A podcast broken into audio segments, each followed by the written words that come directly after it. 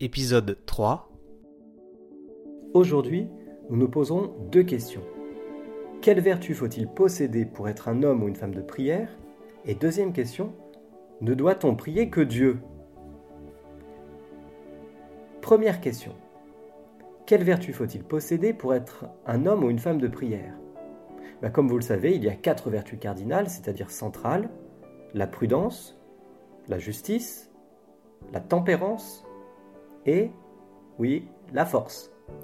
La vertu requise pour la prière est la justice.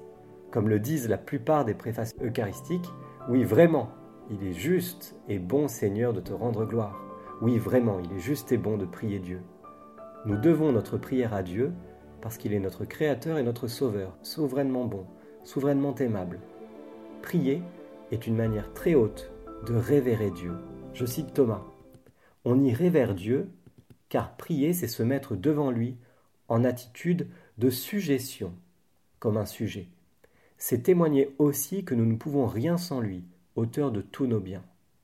La prière est un acte de soumission et une profession de foi, un acte où l'on reconnaît que nous sommes des petits et que nous avons besoin de Dieu.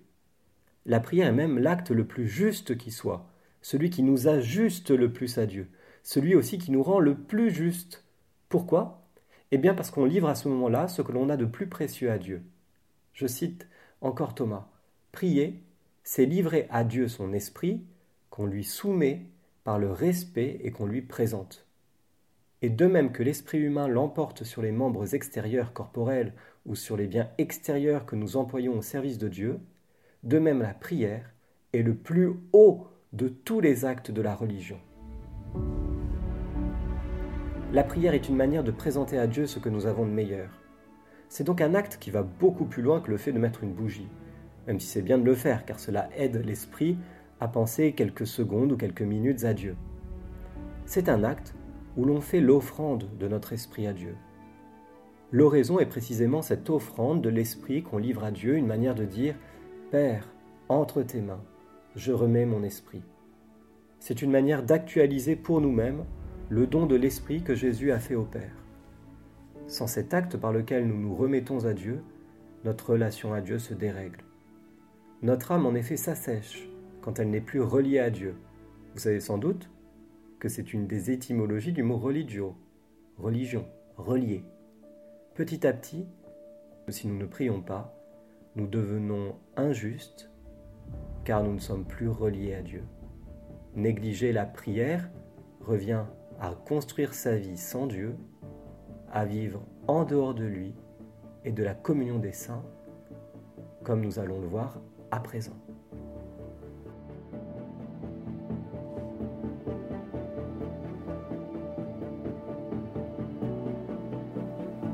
Ne doit-on prier que Dieu? Saint Thomas met sans le savoir le doigt sur un problème qui va s'avérer très douloureux dans les siècles suivants. Ne doit-on prier que Dieu? N'est-ce pas une hérésie de prier quelqu'un d'autre que Dieu? Pourquoi prier les saints? Pourquoi passer par des hommes? Ne peut-on pas et surtout ne doit-on pas aller directement à Dieu sans passer par les hommes? La prière ne doit-elle pas monter uniquement au ciel? N'est-ce pas manquer de respect à Dieu que de faire monter aux narines des saints ou des anges de l'encens, déposer à leurs pieds des bougies, les supplier par des neuvaines? Nos amis protestants s'offusquent de tels agissements. Mais saint Thomas leur adresse à quelques siècles de distance la réponse suivante. Il y a, dit-il, deux manières de présenter sa demande à quelqu'un. On peut lui demander de l'exaucer lui-même, ou bien de nous la faire obtenir. Dans le premier cas, la prière ne peut s'adresser qu'à Dieu, car nos prières doivent être ordonnées à l'obtention de la grâce et de la gloire que Dieu seul peut nous octroyer, sont le psaume le Seigneur donne la grâce et la gloire. Mais nous prions de la seconde manière, en nous adressant aux saints anges et hommes, non pour qu'ils fassent connaître à Dieu nos demandes, mais pour qu'ils les fassent aboutir par leur intercession et leur mérite. C'est pourquoi on lit dans l'Apocalypse La fumée des parfums, c'est-à-dire les prières des saints, monte de la main de l'ange devant le Seigneur. C'est également ce qui ressort de la forme suivie par l'Église dans ses prières. car nous demandons à la Sainte Trinité d'avoir pitié de nous, au sein, autre que Dieu, nous demandons de prier pour nous. Si à proprement parler, ce ne sont pas les saints et les anges qui exaucent nos prières, c'est parce que toute grâce vient de Jésus-Christ et de Jésus-Christ uniquement. Leur médiation n'est pas une médiation de rédemption, mais une médiation d'intercession. Cette médiation est d'une extrême importance. Grâce à l'intercession des saints, notre prière a plus de poids. Il en va de notre prière comme du chant. Il y a certes beaucoup de moments où nous prions comme des solistes, mais Dieu nous invite à entrer dans une chorale, à unir nos voix. Je cite Jésus dans l'évangile de Matthieu. De même, je vous le dis en vérité, si deux d'entre vous sur la terre unissent leur voix pour demander quoi que ce soit, cela leur sera accordé par mon Père qui est aux cieux. Que deux ou trois, en effet, soient réunis en mon nom, je suis là au milieu d'eux. Le verbe grec qui est employé pour exprimer l'idée de unir nos voix, c'est le verbe sun phoneo. La prière commune est une symphonie. L'Église est comme une immense chorale que Dieu a toujours voulu agrandir. Plus il y a de personnes à participer à sa joie, à collaborer à son œuvre de salut, plus sa gloire est manifestée, plus elle s'étend. Nos prières ont plus de valeur quand elles sont reprises et portées par les voix sublimes des autres. Les saints mettent leur mérite dans la balance, d'autant plus quand on les sollicite. Prier avec et pour nous est une preuve de leur amour. Voilà ce que dit Thomas. C'est la charité qui nous fait prier pour autrui. Plus parfaite est la charité des saints qui sont au ciel, plus donc ils prient pour les pèlerins terrestres que peuvent aider leurs prières. Plus aussi, ils sont unis à Dieu, plus leurs prières sont efficaces. Le livre de Tobie montre très bien cette sollicitude fraternelle des saints et des anges. À la fin du livre, l'ange Raphaël dit à Tobie et son père tout ce qu'il a fait pour eux. Il leur livre le secret du roi.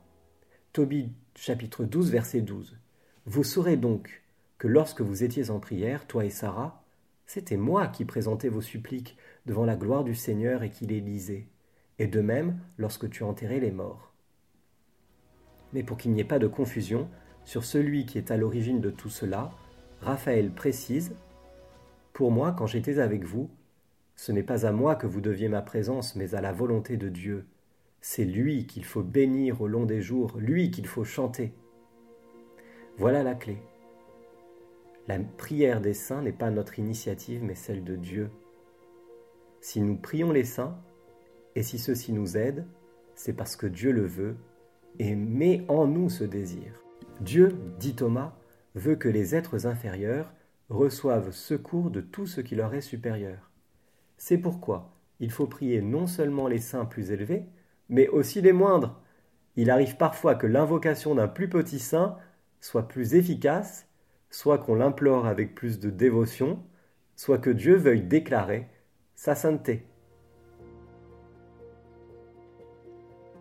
Prions donc Dieu avec nos amis les saints. Mais il nous reste à nous poser une cinquième question. Que doit-on demander à Dieu? Eh bien, c'est ce que nous verrons la prochaine fois.